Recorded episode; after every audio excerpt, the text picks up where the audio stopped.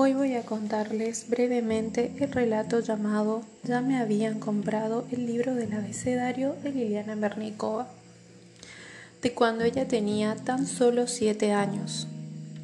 Ella vivía en Rosoni con su madre y sus hermanas. Ella era la mayor. Raya tenía cinco años y Tomotka tres.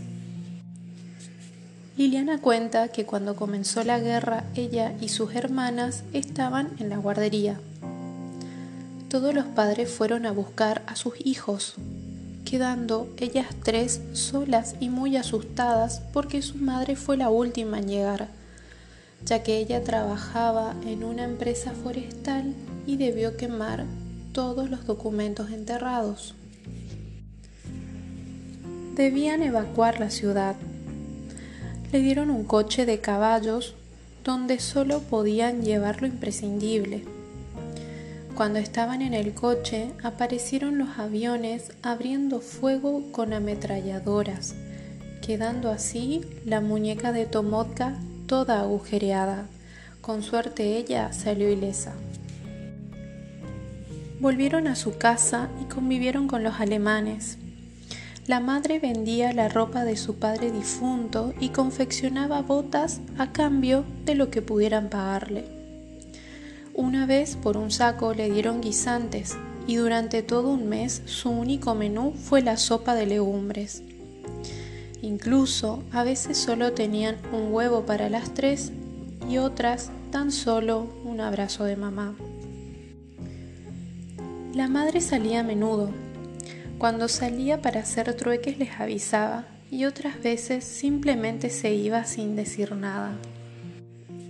Un día las niñas escucharon terribles golpes en la puerta y una voz de hombre pronunció mal el apellido de su mamá.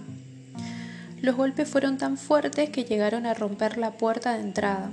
Entonces las niñas salieron de la casa por una ventana a la calle y vieron en la carretera a su mamá que era perseguida por los alemanes. También vieron cuando la atraparon y la golpearon. Al ver eso, las niñas se quedaron llorando en una cuneta. Tenían mucho miedo de volver a su casa, ya que le habían contado que en un pueblo muy cercano los alemanes detuvieron a un matrimonio y los quemaron en su casa junto con sus hijos. Es por eso que se escondieron en un gallinero. Y fue entonces que otros niños del lugar les llevaban comida, mandados por sus padres. Su tía Ariana las recogió en su casa. Ella estaba sola, con un hijo, porque a los otros dos los había perdido cuando abandonaron el pueblo con los refugiados. Como las niñas pasaban todo el rato pensando en su madre, la tía las llevó a la cárcel para verlas. Solo pudieron lograr pasar por un pasillo donde Liliana cuenta que vio a su mamá asomada a una ventana. Las llevaban tan rápido a las niñas por el pasillo que solo ella logró ver a su madre, no así sus hermanitas. Un día después, las niñas se enteran que su madre había sido fusilada. Ella y Raya lo comprendieron, pero la más chica no, y repetía sin cesar todo lo que le contaría a su mamá cuando volvería a verla. Al día siguiente que ejecutaron a su madre, un coche estacionó enfrente de su casa y llevaron todas sus cosas. También los vecinos pedían por las botas que confeccionaba su mamá. Liliana recuerda que a un señor le dijo, deja las botas, pero él le dio un puntapié que hizo que su hermana menor, que estaba en sus hombros, cayera al piso, golpeándose la cabeza. A la mañana siguiente a la hermana le salió un absceso en la cabeza que iba en aumento. Liliana recuerda que su mayor temor era que su hermana fallezca.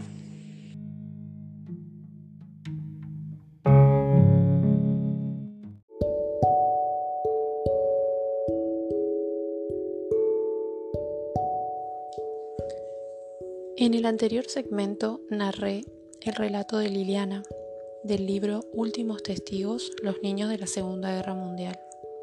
Y a continuación haré un análisis jurídico a la luz de los principios de los derechos humanos y el derecho internacional humanitario. para poder dimensionar las graves violaciones a los derechos en aquel momento de nuestra historia. En el ámbito del derecho internacional humanitario vigente, derecho que rige en tiempos de guerra, podemos ver claramente cómo no existe una distinción entre población civil y combatientes. Este principio nos determina que combatientes son quienes toman las armas para defender los intereses de las Fuerzas Armadas. Al ser combatiente es legítimo lesionar o incluso matar al enemigo, pero respecto de la población civil, que es toda aquella que no es combatiente, no son legítimas las agresiones hacia ellos. Agredir a un civil es un delito. Tampoco hay respeto por la distinción entre bienes civiles y objetivos militares. Sí es cierto que es legítimo atacar los lugares donde se encuentran los combatientes. El ataque a estos objetivos puede llevar incluso a la victoria. En cambio, los bienes civiles son lugares protegidos por el derecho internacional humanitario, los que de ninguna manera pueden ser blancos de ataque, como ser las escuelas, los hospitales, las residencias en general de la población civil. Vemos también que tampoco hay un respeto por el principio de limitación no se puede atacar de cualquier manera, causando males superfluos o sufrimientos innecesarios, como lo fueron los campos de concentración incluso destinados a civiles. Respecto del principio de precaución, que establece cuando se está preparando un objetivo militar, se debe determinar todas las medidas de precaución para que puedan cumplir con las reglas del derecho internacional humanitario y que no resulten perjudicados los civiles.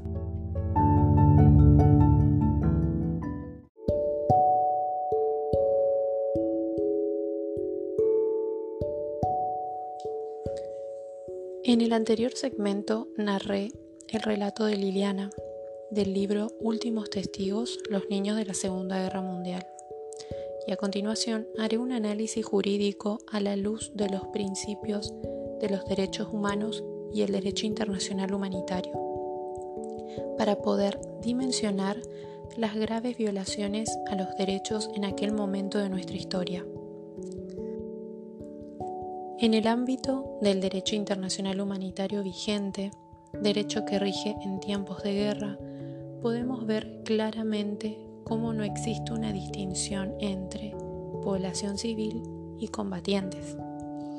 Este principio nos determina que combatientes son quienes toman las armas para defender los intereses de las Fuerzas Armadas. Al ser combatiente es legítimo lesionar o incluso matar al enemigo, pero respecto de la población civil, que es toda aquella que no es combatiente, no son legítimas las agresiones hacia ellos. Agredir a un civil es un delito. Tampoco hay respeto por la distinción entre bienes civiles y objetivos militares.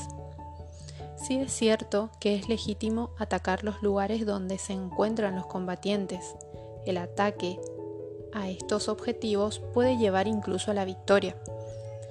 En cambio, los bienes civiles son lugares protegidos por el derecho internacional humanitario, los que de ninguna manera pueden ser blancos de ataque como ser las escuelas, los hospitales, las residencias en general de la población civil.